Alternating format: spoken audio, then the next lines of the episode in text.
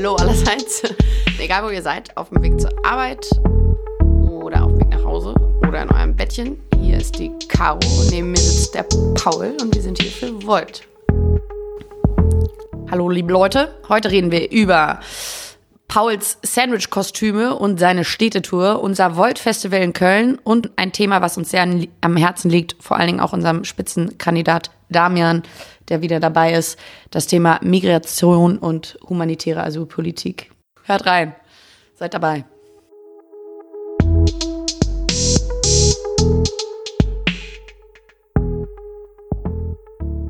Wir sitzen heute hier wieder zu dritt.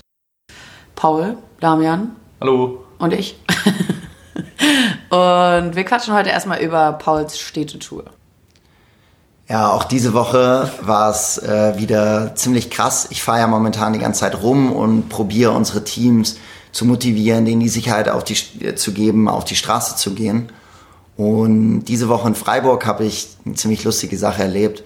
Und zwar tragen wir immer diese Sandwich-Kostüme. Das ist nicht ein Kostüm, das aussieht wie ein Sandwich, sondern so was wir uns vielleicht aus amerikanischen Filmen kennt, eben vorne ein Plakat und hinten ein Plakat, die an den Menschen dranhängen, ganz häufig dann an mir. Ich war damit jeden Tag zur Arbeit. Und ich war mit einigen Leuten aus dem Freiburger... Maskottchen der Bewegung. ich war mit einigen Leuten aus dem Freiburger Team unterwegs. Und wir sind durch Freiburg gelaufen, haben unheimlich viele Flyer verteilt.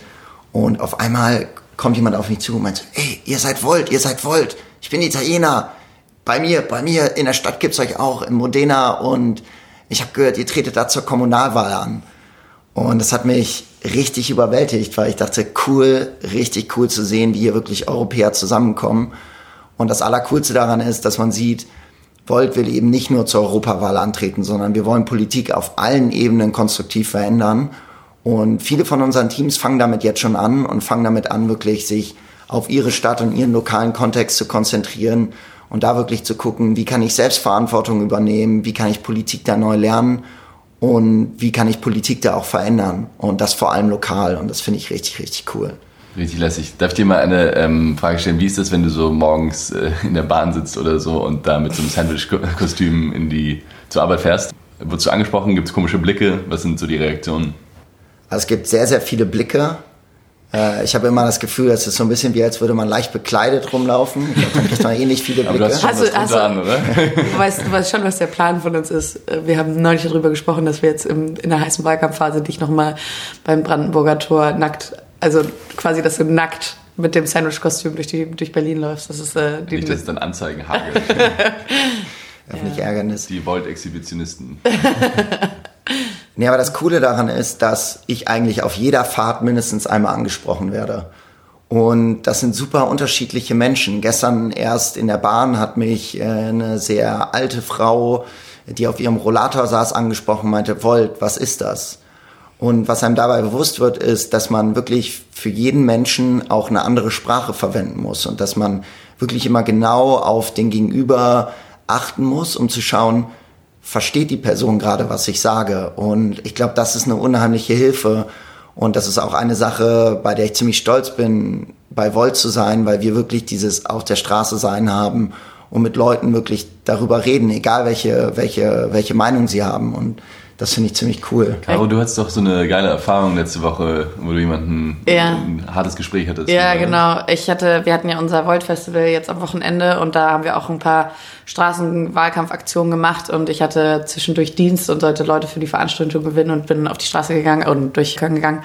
Und dann bin ich einer Frau über den Weg gelaufen, die war Mitte, Ende 60 ungefähr und hat gesagt, äh, gehen Sie wählen am 26. Mai. Und sie gesagt, nein, ich gehe seit sechs, äh, seit, äh, seit zehn Jahren nicht mehr wählen und wir werden nicht mehr gehört und alle, wir werden nur ignoriert und die Politiker sitzen auf der faulen Haut. Und das war wirklich ein sehr deprimierendes Zuhören. Ich meine, ich sage, okay, wie, wie schaffe ich das jetzt dieser Frau, die zum Wählen zu gewinnen? Also nicht mal zum Volt wählen, aber einfach, dass sie, dass sie wieder wählen geht und wieder irgendwie Vertrauen in die Poli in der Politik schöpft und ähm, oder Vertrauen in die Politik gewinnt. Und dann ähm, habe ich ihr erstmal ganz lange zugehört und habe immer so zwischendurch gesagt, ja, genau, und deswegen bin ich aktiv geworden. Deswegen habe ich gesagt, wir müssen uns mehr als Bürger beteiligen und wir sind, uns ist Bürgerbeteiligung wahnsinnig wichtig und mir ist es wahnsinnig wichtig und ich will nicht akzeptieren, dass meine Stimme nicht gehört wird und deswegen bin ich aktiv geworden. Und habe ich immer weitergeredet, immer weitergeredet und sagt sie so, ja, und dann gibt's da diese Greta Thunberg und die, die, ähm, die ist 16 Jahre alt und versucht hier gerade was zu bewegen und keiner hört dir zu. Und habe ich gesagt, nein, Moment mal die ganze Welt hört diesem Mädchen gerade zu. Und, äh, und ich glaube, dass das nicht nur jetzt eine kurze Bewegung ist, sondern die hat es geschafft, weltweit was aufzubauen. Die ist erst 16 Jahre alt. Was glaubst du?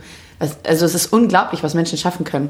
Und dann so langsam, peu à peu, habe ich sie überzeugt. Und dann sagt sie so, ja, das ist ja schon alles relativ inspirierend. Und ähm, ja, okay, ich gehe wählen. Ich finde sie schon sehr inspirierend. Ich glaube, ich gehe am, ich gehe am 26. Mai Award wählen. Yeah. Und das war für mich so ein riesiges Erfolgserlebnis äh, weil das schon, ja, das ist nicht leicht. Also es ist, es ist nicht leicht, immer Menschen, die auch unterschiedliche Sachen erlebt haben und unterschiedliche Schwierigkeiten haben, den voller, also den den zuzuhören und auch alles nachzuvollziehen, weil man kann es auch nicht alles nachvollziehen, was sie erleben. Die eigene Lebenserfahrung. Genau. Wie lange, wie lange habt ihr geredet, glaubst du? Bestimmt 25 Minuten. Das ist schon krass. Aber ich hätte auch noch eine Stunde lang mit der geredet, um ja. sie dazu es zu schaffen, dass sie wählen geht. Ähm, was ich wirklich äh, bemerkenswert fand, ist, dass sie ähm, zum, also als ich dann wirklich mit ihr ins Gespräch kam, dass sie auch richtig Lust hatte zu reden und dass sie äh, ja, dass man gemerkt hat, ihr wird ganz oft nicht zugehört oder sie wird ganz oft nicht gehört. Und das fand ich ähm, irgendwie inspirierend. Dass oft ähm, ist es einfach nur das Zuhören, was schon massig hilft. Ja, ja und ich glaube, gerade deswegen bin ich so stolz auf jeden Volontier, der auf die Straße ja. geht. Weil klar, wir müssen super viel organisieren, haben manchmal nicht die Zeit dazu, auf die Straße zu gehen. Aber jeder, der bei uns dazukommt, Flyer verteilt, der kommt in genau die gleichen Situationen. Und ich glaube, gerade diese Leute sind im Endeffekt das, das uns wirklich ermöglicht, mit Leuten richtig zu sprechen. Und ja. da ist jeder Einzelne, der sich einbringt, richtig wichtig. Und das ist das Coole, man merkt, dass man nicht alleine ist. Man macht das mit einer Gruppe und da sind zig Leute, die 20 Minuten Gespräche führen. Das ist vielleicht so unsere kleine Herausforderung an die, die Zuhörer, an euch. Ähm, wenn ihr irgendwo die Chance habt, abends beim Gespräch mit euren Eltern oder bei, mit euren Kindern oder irgendwo auf der Straße oder in der U-Bahn oder was weiß ich, noch ein Gespräch zu führen über Wahlen, über Wählen gehen insgesamt, dann ist das, glaube ich, ein krasser Mehrwert für alle. Also da können wir, dann, und das geht, wie Caro sagt, ja auch einfach nur ums Zuhören. Gell? Einfach ja. einmal zu sagen, so, gehst du eigentlich wählen, was gehst du wählen, warum, ähm, dieses Gespräch zu führen, das, das ist, glaube ich, super spannend und kann super viel ja, helfen eigentlich. Ja. Ja, und man hatte auch nie mehr Auswahl beim Wählen als bei dieser Europawahl. Ja. Insofern 42 Parteien. Wählt nicht die grauen Panther und die Violetten und, äh, und die, wie heißen die alle? Ich weiß nicht. Ja, wenn man Volt wählen will, äh, muss man einfach das allerletzte unten auf der Liste wählen. Also das letzte Wählen für Europa. die letzten werden die ersten sein. Ähm, ja, aber noch eine Sache dazu. Ich glaube, es gibt, äh, was man uns, was einem auch bewusst werden muss, es gibt kein Erfolgsrezept. Also ich glaube, es fängt, ja, ja, zuhören, genau, und das Gespräch wirklich, sich auf das Gespräch einlassen. Aber ich könnte jetzt nicht das Gespräch auch wiedergeben und sagen, dass in dem Moment habe ich sie gehabt oder so. Das ist auch nicht wichtig. Ist, ich glaube, man merkt dann auch einfach in einem Gespräch, dass das schon, das Zwischenmenschliche ist halt nicht ersetzbar. Es ist halt irgendwie ja. genau das, was wirklich wichtig ist. Deswegen ist Volt digital, aber vor allen Dingen auch analog. man braucht immer beides. Habt ihr letzte, letzte Woche schon gehört im Podcast. ja, kurz, kurzes Recap vom Volt Festival, würde ich mal sagen. Haben wir noch gar nicht gegeben. Das ähm, ja, war witzig gewesen. War witzig gewesen. Äh, äh, ich glaube, wir sollten einfach keine Parteitage mehr machen, sondern einfach immer Volt-Festivals, die da ein bisschen länger gehen, wo man dann die perfekte Mischung aus harter Arbeit und haben Spaß hat. Ja. Ja, ich glaube, es ist für mich, also um das Volt Festival ja nochmal zusammenzufassen, da waren jetzt irgendwie 100 Leute, vielleicht zum Höhepunkt 140 oder so, die von der Straße dann da reinkamen und das war äh, cool. Ich glaube, was so anders war und warum es den Namen Festival auch wirklich verdient, ist, dass es einfach viele Möglichkeiten gab, unterschiedliche Angebote für die unterschiedlichen Menschen. Also du konntest irgendwie mit deinen Kindern kommen und basteln und irgendwelche Sachen malen und Volt-Poster malen oder einfach nur irgendwas malen, worauf du Bock hast. Oder du konntest ein richtig gutes Panel dir anhören zu den großen Fragen unserer Zeit, aber sehr so Problem- oder lösungsorientiert. Also wie geht man zum Beispiel mit ähm, den, einer multipolaren Gesellschaft um und so. Oder du konntest dir ein Jazzkonzert anhören. So, das war alles fast gleichzeitig da möglich und ich glaube, es war super cool für viele Leute, vor allem die, die halt von der Straße da, dank Karos auf der Straße stehen, reingekommen sind. Das war ähm, super spannend zu sehen, wie man so ein breiteres Angebot machen kann, damit Leute, damit sie spannend finden. Ne? Ja. Warum fandest du das Festival cool? Ich fand die äh, Podiumsdiskussion richtig, richtig interessant. Also wir haben ja jetzt schon viele Podiumsdiskussionen mitbekommen selbst und waren, saßen auf unterschiedlichen Panels. Aber unsere Lena hat da ganz, ganz tolle Partner rangeholt. Wir hatten ein Podium zu Nachhaltigkeit, ein Podium zur äh, pluralen Gesellschaft und ein Podium zu Bürgerbeteiligung und partizipativer Politik. Und da hatten wir ganz, ganz tolle Partner, die da hinkamen und äh, Influencer als auch ähm, Organisationen. Start with a Friend, die Einwanderer mit ähm, Bürgerinnen und Bürgern verbindet. Was haben wir noch? Talking Europe, das ist eine App, die ja einen politischen Diskurs fördert in Europa. Wir waren sehr, sehr coole Panel-Diskussionen und die richtig in die Tiefe gingen und richtig gute Gespräche. Paul, warum fandest du das Festival cool?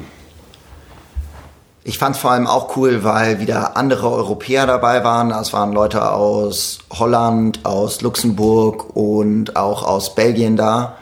Und das ist einfach cool zu sehen, dass wir wirklich praktizieren, was wir sagen. Also wir reden nicht nur über Europa, sondern wir machen Europa. Und ich finde, das ist eine Sache, die haben wir einfach allen anderen Parteien voraus. Und das ist genau das, was man gerade braucht.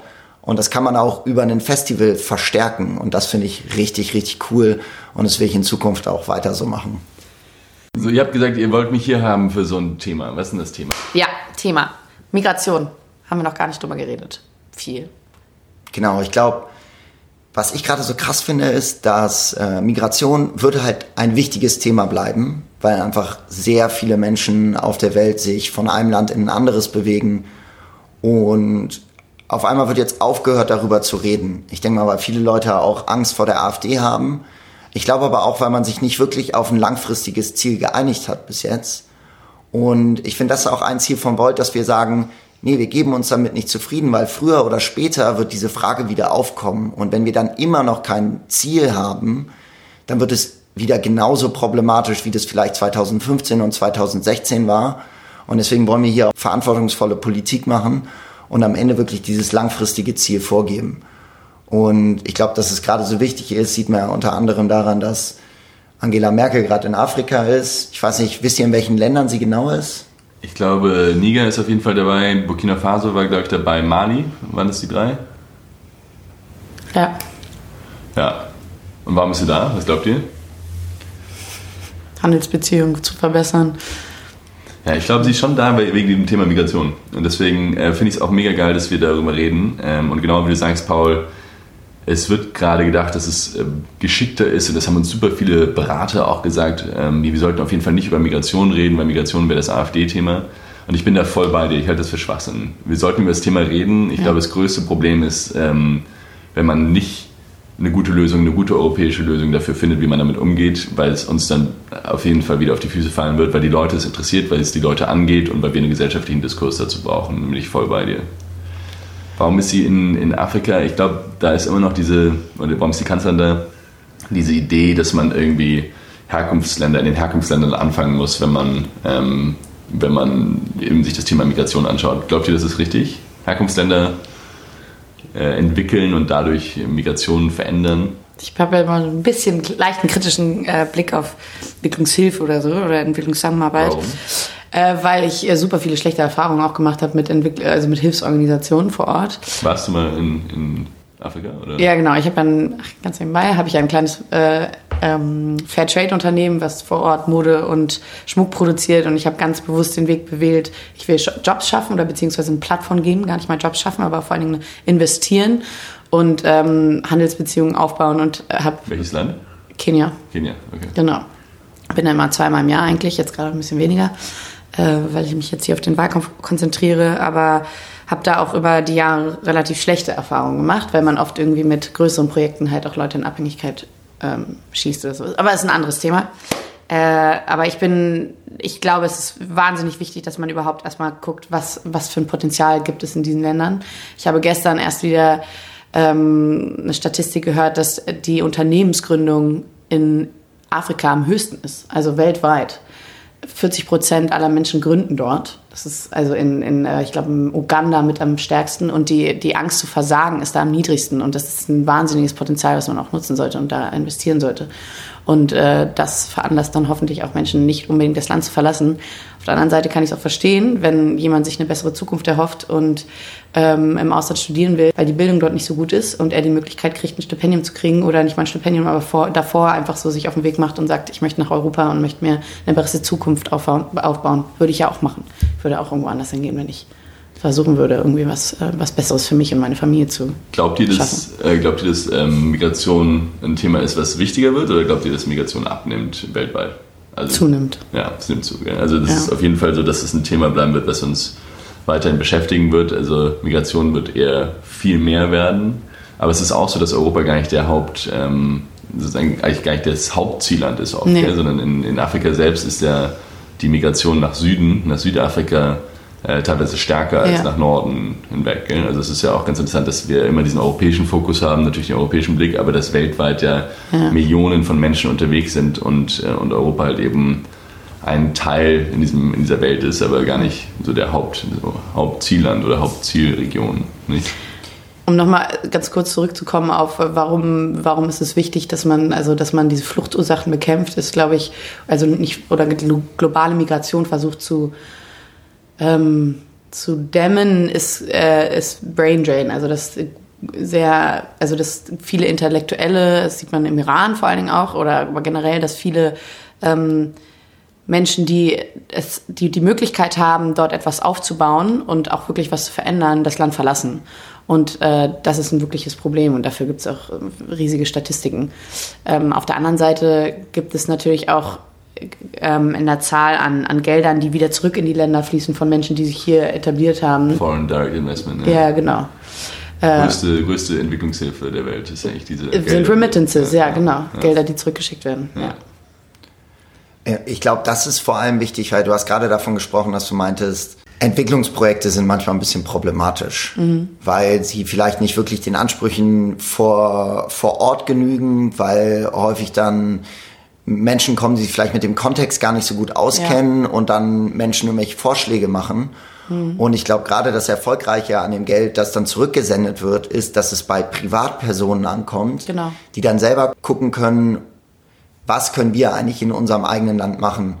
Und ich glaube, das ist auch eine der größten Chancen eigentlich für Entwicklungshilfe, dass wir jetzt mit den Entwicklungen, die es in vielen afrikanischen Ländern gegeben hat, in der Lage sind, Menschen auch individuell zu fördern. Mhm. Ganz lange ging das nicht, weil nur ganz wenig Menschen in afrikanischen Ländern ein Konto hatten. Mhm. Das heißt, man konnte denen gar nicht individuell Förderung geben. Inzwischen ist aber so, dass es in Afrika unheimlich viel Mobile Payment gibt. Das heißt, die Menschen haben ihr Guthaben eigentlich auf dem Handy. So mache ich auch meine Transaktion da unten, wenn ich da bin. Und äh, das ist auch ein riesiges, also generell der Banking-Sektor da hat wahnsinniges Potenzial, weil es nach wie vor da keine richtigen Kreditkarten gibt. Ganz viele Menschen haben kein Bankkonto. Sowas wie PayPal hat sich da noch gar nicht richtig etabliert. Da gibt es riesige Investmentchancen auch ähm, rein. Also ne, wie, wie kann man dafür sorgen, dass wirklich jeder ähm, an, Anschluss an Kredite hat und an, ja, um Löhne zu bekommen und sowas. Das ist, ja, finde ich wahnsinnig interessant. Das ist halt ganz spannend, weil wir haben ja eigentlich angefangen mit Migration, aber wenn man dann in die... so einen Kasten öffnet. Nein, aber es ist ja, es ist ja richtig, dass man das macht. Ja, weil ja. wenn man sich dann anschaut, okay, wie sieht denn das aus mit der Entwicklungszusammenarbeit, dann sagst du es kritisch teilweise, weil es Leute in Abhängigkeit bringt, dann kommen wir eben zu dieser Base of the Pyramid, also dieser, der Frage, was passiert eigentlich, wenn man viel, viel mehr Menschen in so ein Wirtschaftssystem einführt, eben über Mobile Payments oder mhm. über ähm, eben weitere Entwicklungen.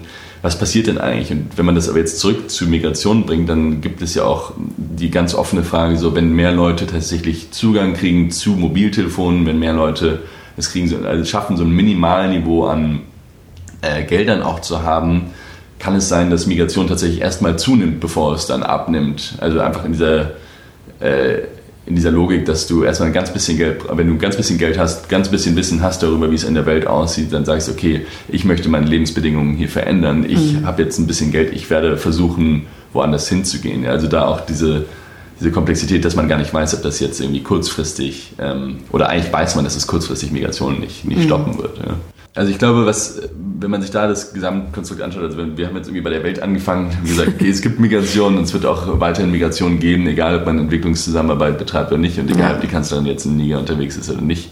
Ähm, das, das wird bleiben. Und das heißt, wir müssen uns irgendwie überlegen, wie man in Europa sinnvoll damit umgeht. Und wir weigern uns ja immer so ein bisschen, das als Problem zu bezeichnen, auch in unserem, wenn wir irgendwie in der Öffentlichkeit reden oder in, ähm, mhm. in Interviews.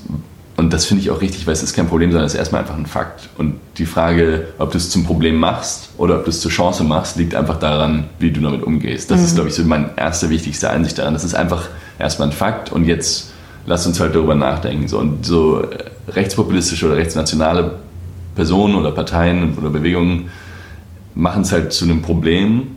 Und ich glaube, dass es dadurch dann auch wirklich zum Problem wird. Also sie sagen, es ist ein Problem und dann machen sie es auch tatsächlich real zu einem Problem, weil sie eben dafür sorgen, dass die Menschen ihre Herzen verschließen, ihre Türen zumachen und ihre Grenzen dicht machen wollen und damit dann eben diese, das Problematisieren. Und das, mhm. das ist, glaube ich, ein Riesenproblem und das ist so das Erste, dass man, glaube ich, in seinem Kopf einfach mal versteht, dass es da einfach Menschen kommen, Menschen so wie du und ich, mit, die halt anders aufgewachsen sind und ähm, dass man dass man das eigentlich zu einer großen Chance machen kann. So. Dafür muss man aber sich ganz genau anschauen, wie die Situation eigentlich ist. Und die Situation, äh, also auch was Bildungsniveaus angeht, was einfach die, die Hintergründe der Leute angeht, was die Herausforderungen in der Integration von beiden Seiten, also sowohl von denen, die hier wohnen, als auch von denen, die kommen oder hier schon vorher gewohnt haben und die, die kommen, dass man sich das ehrlich anschaut und sagt, okay, was sind eigentlich die Mittel, was sind die Kurse, was sind die Förderungen, was sind die äh, Unterstützung von, von amtlicher Seite, die man, die man da machen muss, damit das Ganze funktioniert. Sorry, dass ich da jetzt äh, so ausgeholt habe, aber ich finde diese, diesen, diesen Gedanken zu sagen, mhm. okay, das ist ein Phänomen, das ist eine Situation, das ist auch menschliche Schicksale, wie gehen wir jetzt damit um? Ja, ich glaube, da gibt es wirklich irgendwie auch zwei Dinge, die man immer mitdenken muss. Also das eine sind eigentlich die ein, eigenen Werte, dass man sagt, dass man Empathie auch zeigt und die Menschen so mitnimmt. Und das nächste ist, dass man diese Empathie dann aber auch in ein System einfließen lässt, das langfristig richtig geregelt ist. Und ich finde, das ist momentan nicht der Fall. Aber wenn man sagt, wir gucken uns die Fakten an, gucken, was unser langfristiges Ziel ist, dann kann man anfangen, jede einzelne Maßnahme auf dieses Ziel am Ende auszurichten und dafür zu sorgen, dass da unsere öffentliche Verwaltung zum Beispiel auch richtig funktioniert. Mhm. Ich weiß nicht, Damian, du hast ja, glaube ich, auch Erfahrungen in dem Bereich gesammelt. Kannst du da eventuell kurz mal sagen, was so deine Erfahrungen waren und wo du die gemacht hast? Kann ich gerne machen. Und dann, ich finde das, was du sagst mit dem Ziel, finde ich echt gut. Das sollten wir dann vielleicht auch nochmal ja. kurz, kurz darstellen ähm, für unsere Hörer, was unser Ziel da ist und wie wir da hinkommen wollen. Also meine persönlichen Erfahrungen äh, sind aus dem 2015er Jahr, wo ja circa eine Million Flüchtlinge oder Asylsuchende, ist echt der richtige Ausdruck, nach Deutschland gekommen sind. Und ich tatsächlich auch in der Verwaltung war, in der deutschen Verwaltung. Ich war da ähm, im Bundesamt für Migration und Flüchtlinge und habe da echt schon krasse Sachen gesehen, einfach wie unser eigentlich so gut organisiertes Land äh, tatsächlich überhaupt nicht damit umgehen konnte, wie, wie viele Leute da gekommen sind. Und das hat verschiedene Gründe. Es hat einmal den Grund, dass tatsächlich Schäuble mit seiner schwarzen Null einfach dieses Amt äh, kaputt gespart hat. Die haben mhm. mehrmals gesagt, Achtung, da kommen wahrscheinlich mehr Leute, wir brauchen mehr Angestellte mhm. hier im Amt, auch in unseren Außenstellen. Und dann einfach gesagt wurde, so, nee, nee, wir streichen Stellen. Ja, das ist der eine Grund. Der zweite ist, dass die deutsche Verwaltung einfach überhaupt nicht darauf vorbereitet war intern und dass so viele Leute kommen. Ja, das war eine Verzehnfachung oder sowas. Und ähm, was mir das gezeigt hat, ist einfach so, dass du schon auch von Amtsseite irgendwie schaffen mussten, ein System zu haben, was über die nationalen Grenzen hinausgeht. Also die hatten, ich meine, die haben von den Leuten, also von den Asylsuchenden erfahren, wenn die halt über die Grenze gegangen sind. Und dann irgendwann waren es halt so Bundespolizisten, die da standen und versucht haben, so bei den vorbeifahrenden Autos zu zählen, wie viele sitzen da ungefähr drin, was glaubt ihr? Oder wenn Leute über die Grenze gelaufen sind, halt versucht haben, so, okay, äh, grob gesagt sind es so und so viele Leute, aber eigentlich, deswegen habe ich gesagt, von grob geschätzt, die hatten eigentlich keine mhm. Ahnung. So, was sagt uns das? Ich glaube, du musst in europäisches, also ich bin mir sicher, du brauchst ein europäisches System, wo Leute wirklich auch gut erfasst werden, wo eine gewisse Ordnung reingebracht wird. Und dann musst du eine richtig gute Verwaltung haben, die in der Lage ist, schnell Entscheidungen zu treffen, sodass sich nicht wie das, was ich gesehen habe, eben so die Asylanträge mhm. ähm, da stapeln, ja, sondern dass du, dass du tatsächlich eine Verwaltung hast, die in der Lage ist, das auch zu verwalten. Und das ist die Aufgabe der Verwaltung. Und das heißt, schnell Asylentscheidungen zu treffen, die Leute schnell zuzuweisen zu den Orten, wo sie hingehen sollen, auch vor Ort die Kapazitäten zu haben, äh, mit den Leuten umzugehen, die kommen und das ordentlich zu organisieren. Und wenn das gewesen wäre, glaube ich, dann wäre auch dieses Gefühl der, des Chaos, das ja viele Leute super geschockt hat in Deutschland auch, krass, unsere Regierung kriegt es nicht mehr hin, ähm, diese, diese Flüchtlinge oder die Asylsuchenden ähm, richtig irgendwie unterzubringen. Das war ja so ein echtes Gefühl von, von Chaos, von, von Krise, kann man schon sagen, in der Bevölkerung. Und ich glaube, da diesen Fehler nicht zu machen, sondern zu sagen, so, wir haben alles unter Kontrolle und wir wissen, wie wir auch langfristig damit umgehen und wir können jetzt auch in den nächsten Jahren größere Flüchtlingswellen, ähm, ich mag das Wort nicht exakt Welle, aber größere Anzahl von Menschen, die hier rüberkommen, tatsächlich auch ähm, verwalten. Äh, und integrieren. Und, und, integrieren, ja. Und das ist, glaube ich, der zweite Schritt. Da habe ich jetzt keine. Ich habe da was zu. Ja? Integration, ja. Darf ich Aber, kurz noch was ja, äh, zu. Zu dem ersten Schritt sagen? Ja. Genau, die Frage ist, wie wir jetzt dieses langfristige Ziel hier einbauen. Also mhm. ich glaube, nach dem, was Damian gerade gesagt hat, muss einem bewusst sein, dass die Lösung gerade darin liegt, dass man ein klares europäisches Migrationssystem hat das ist das Ziel, auf das man hinarbeiten muss. Und das ist auch das Ziel, wo man jetzt schon anfangen muss, daran zu arbeiten, auch wenn es nicht einfach ist. Und ich denke, im Endeffekt kann das allen Ländern helfen, einfach weil wir zusammen unsere, unser Potenzial nutzen können. Muss bei diesem System aber gerade dafür sorgen, dass Lasten auch gleichmäßig verteilt werden, damit am Ende die Chancen dann auch realisiert werden können. Also es zum Beispiel nicht Italien äh, alleine dasteht mit allen Menschen, die neu ankommen, dass man aber auf der anderen Seite auch sagt, dass die Bezahlung zum Beispiel von Identifikation und Registration an der Grenze auch von allen anderen, äh, von allen Ländern europäisch gemacht wird. Und ich glaube, das ist ja im Endeffekt genau das, was Volt eigentlich vorschlägt, mhm. dass wir sagen, langfristig wollen wir zu einem europäischen Migrationssystem, wo alle Länder für den Grenzschutz zusammen einzahlen und danach Menschen dann auch in Europa nach einem festen Schlüssel verteilt werden. Und wenn ein Land partout keine Menschen bei sich aufnehmen will, dann müssen sie eben entsprechend dann auch mehr für den Grenzschutz bezahlen. Und ich finde, das ist erstmal ein System, an dem man sich ausrichten kann und dann kann man Maßnahmen daran, daran ausrichten. Und ich finde gerade im Bereich Registration, du hast gerade davon gesprochen, dass Menschen so lange brauchen, bis sie hier überhaupt erstmal einen legalen Status haben. Ganz kurz ähm, zusammenfassen, was du mit Grenzschutz meinst. Ein Grenzschutz heißt in dem Moment ganz klar, dass du sagst, dass Menschen, die auf dem Mittelmeer sind, in sichere Häfen kommen, dass sie nach Europa kommen, dass sie dann aber in diesen Häfen dann eben entsprechend auch registriert, identifiziert werden, damit wir sie dann auch in unseren Gesellschaften wirklich ankommen lassen können, weil du kannst niemanden ankommen, der nicht wirklich registriert ist. Ich glaube, das ist unheimlich wichtig. Und ich glaube, da müssen wir uns angucken, Best Practice wieder. Es gibt richtig gute Beispiele. Wir können uns ein Beispiel an Holland nehmen, wo es nicht länger als zwei Monate dauert, bis jemand ja einen Status hat, registriert und identifiziert ist. Dann ganz häufig ist für viele Beamte dann das Problem, dass sie gar nicht so richtig wissen, mit wem rede ich da eigentlich gerade? Kann ich die Person wirklich identifizieren? Und da zum Beispiel hat Norwegen ein extrem gutes Beispiel, die einfach Beamte haben, die in den Herkunftsländern recherchieren, die da Erfahrungen sammeln und so dieses Wissen dann an die Migrationsbeamten im eigenen Land weitergeben können und dafür sorgen, dass einfach viel, viel bessere Entscheidungen getroffen werden. Ich habe das sind zwei Beispiele, die schon mal sagen, langfristiges Ziel, hier einige Maßnahmen, wie wir da hinkommen. Und ich glaube, das ist die Richtung, in die wir eigentlich arbeiten müssen. Ja, ich bin da voll bei dir. Also eine EU-Asylbehörde ist auf jeden Fall der richtige Schritt und das müssen wir auf jeden Fall machen, weil im Moment ist es ja auch so, dass du in Italien und in Griechenland eigentlich den Anreiz hast, die Leute nicht zu registrieren. Mhm. Weil wenn du sie registrieren würdest und sie und dann auch einen Fingerabdruck eigentlich nehmen müsstest und sie dann in, äh, zum Beispiel in Deutschland dann wieder auftauchen, dann können die Deutschen dir nach dem Dublin-Verfahren wieder zurückschicken nach Griechenland oder nach Italien, da wo sie erst registriert wurden. Das heißt, was machen die Griechen und die Italiener? Die versuchen halt dann eigentlich schon die Leute einfach durchzuwinken und zu sagen, okay, ihr wollt eigentlich nach Deutschland, also geht da hin.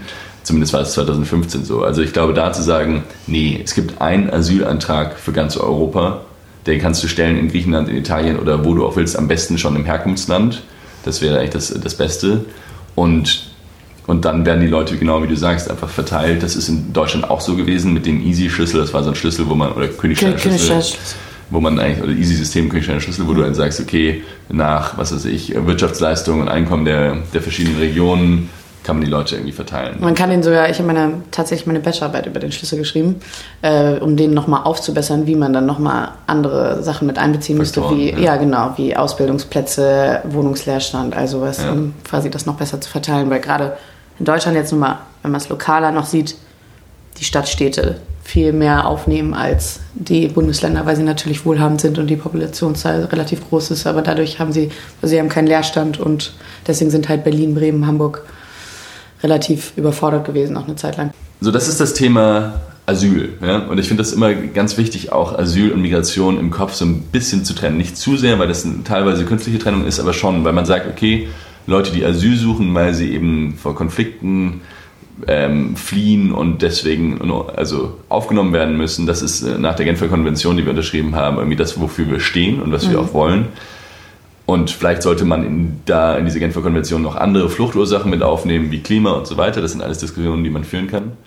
Aber dann gibt es auf der anderen Seite auch Migration, also auch gesteuerte Migration, ähm, wo man sich auch überlegen muss, wie sieht das Ziel da eigentlich aus. Und da ist ja unser Vorschlag zu sagen, wir wollen ein europäisches Immigrationsgesetz, wo tatsächlich auch alle Europäer gemeinsam im Europäischen Parlament vertreten diskutieren können, so was für Arten von äh, Immigration brauchen wir tatsächlich. Ich meine, in Deutschland gibt es ja unglaubliche Pflege und ähm, also Pflegekräftemangel, aber auch Fachkräftemangel. Ich meine, ich habe äh, ja, mal telefoniert mit dieser Unternehmerin in Süddeutschland, die sagt, wir brauchen 500 Näherinnen und Näher dieses Jahr, 2019.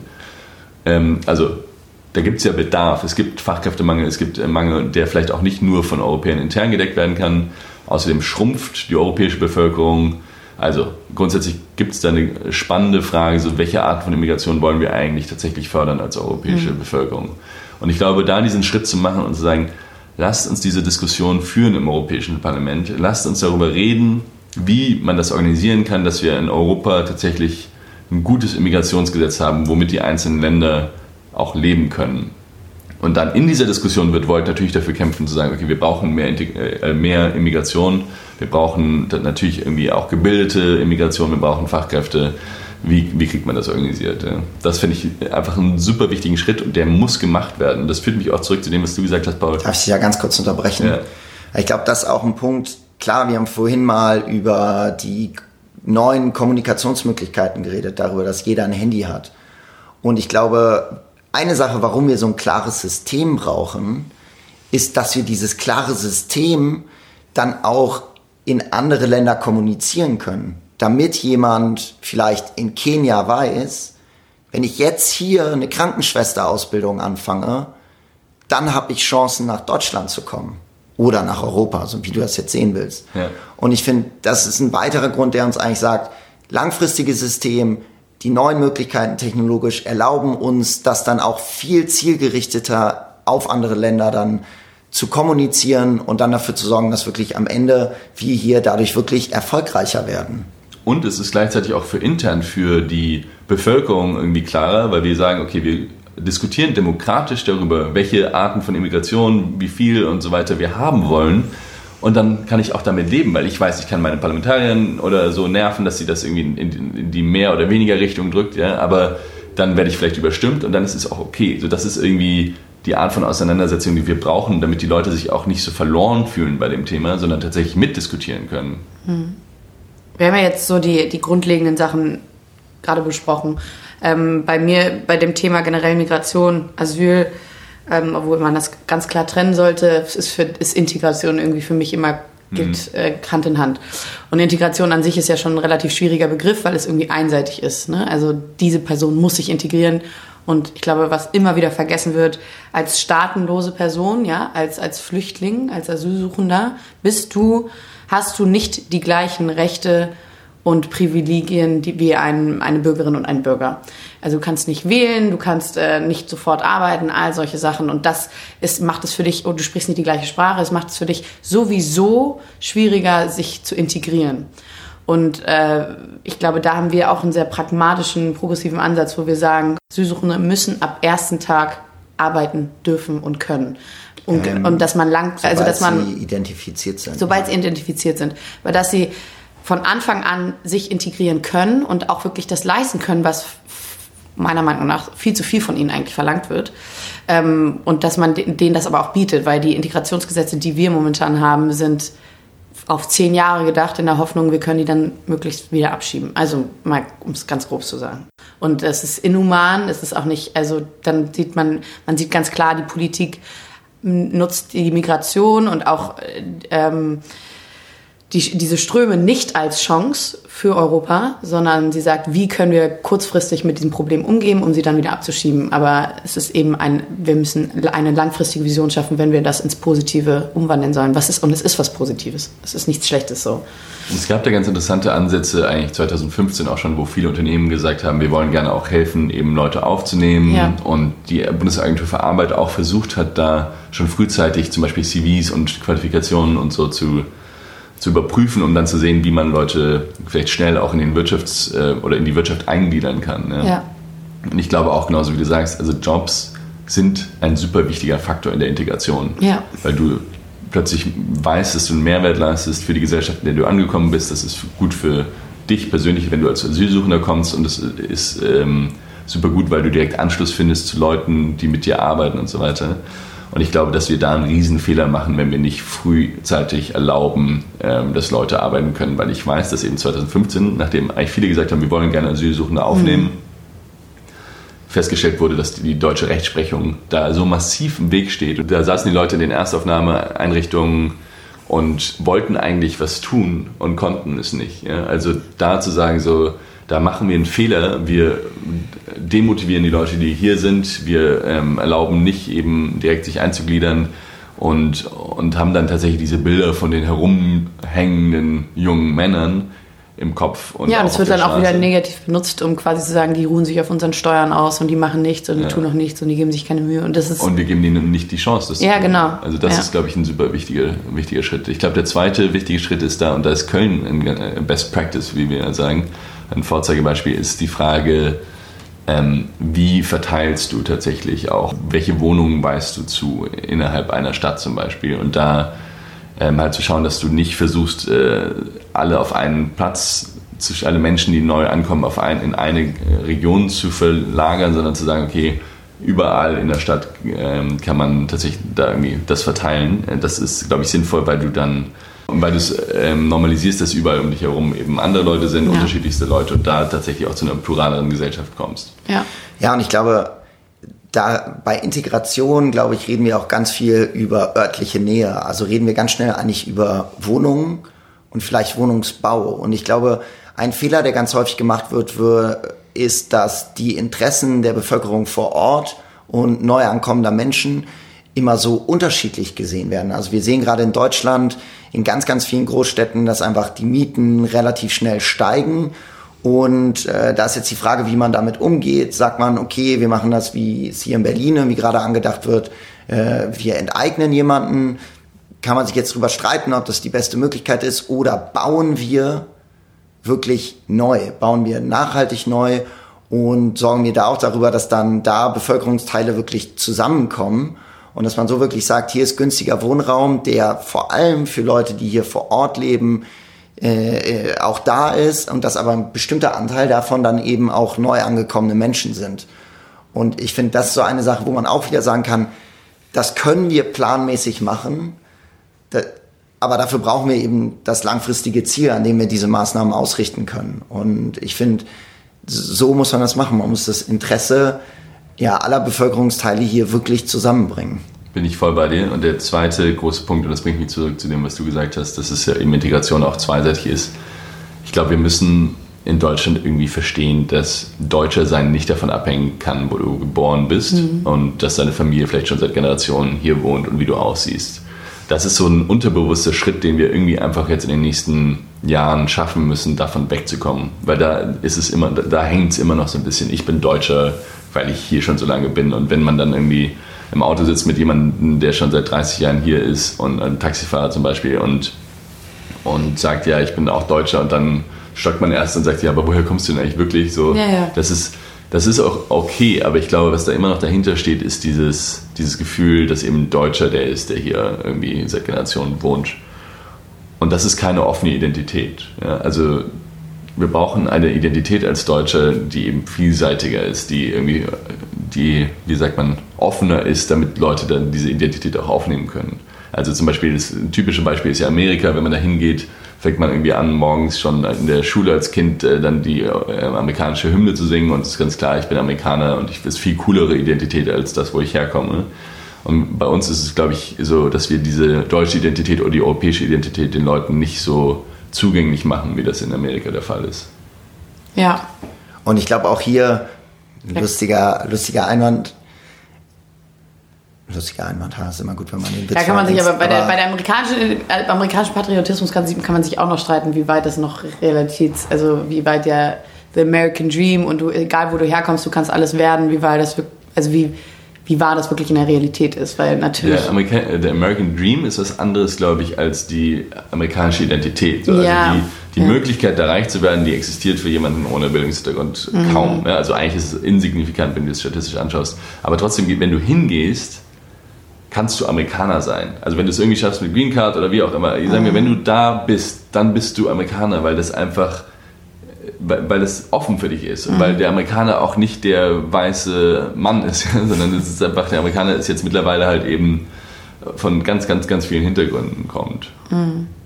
ich finde es halt immer ganz spannend, wenn man das so aus der Außenperspektive betrachtet. Ja, was ist eigentlich deutsche Identität? Kleiner Exkurs von uns.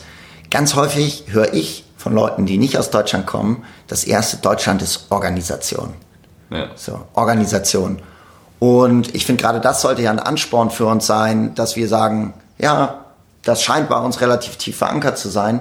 Dann lass uns doch dafür sorgen, dass wir vor allem sowas wie Migration gut organisieren.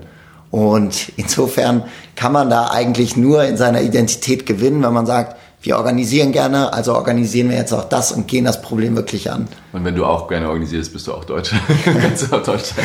Ich glaube tatsächlich, äh, wir hatten dieses Thema Identität auch bei einem unserer Panels dieses Wochenende.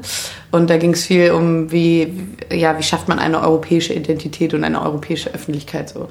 Und äh, ich glaube, wir haben es mit Volt irgendwie auch schon geschafft. Ne? Also wir haben gemeinsame Werte und Ziele festgelegt und wir feiern auch wirklich die Vielfalt. Und das merkst du überall. Jetzt nochmal ein lustiges Beispiel. Wir hatten unseren, wir hatten einen außerordentlichen Parteitag auch dieses Wochenende und dann ging es um äh, Finanzierung und äh, wir haben einen, unseren Eventslead äh, Jacopo äh, Maggi, der ist Italiener und er kam dann mit irgendwelchen skurrilen Kreditideen und äh, im ganzen Saal sagten wir dann nur, ach Mensch, die Italiener wieder mit ihren Ideen und er setzte dann einen Antidiskriminierungsantrag und wir haben alle am Boden ge gelegen und gelacht und ich glaube, das ist halt das Schöne, also wir können halt auch, egal wo, woher wir kommen und äh, was wir machen, irgendwie äh, es schaffen, unsere Vielfalt zu feiern und auch eben die Ordnung und Disziplin in Deutschland und äh, genau die, Kreativität in äh, Italien. die Kreativität in Italien. genau, und das ist, ich finde, das ist was Schönes. Und äh, ja, Also wenn ihr eine Sache mitnimmt aus diesem Podcast, der Schulden-Italiener und der organisierte Deutsche, dann habt ihr alles richtig gemacht. das war ein Scherz.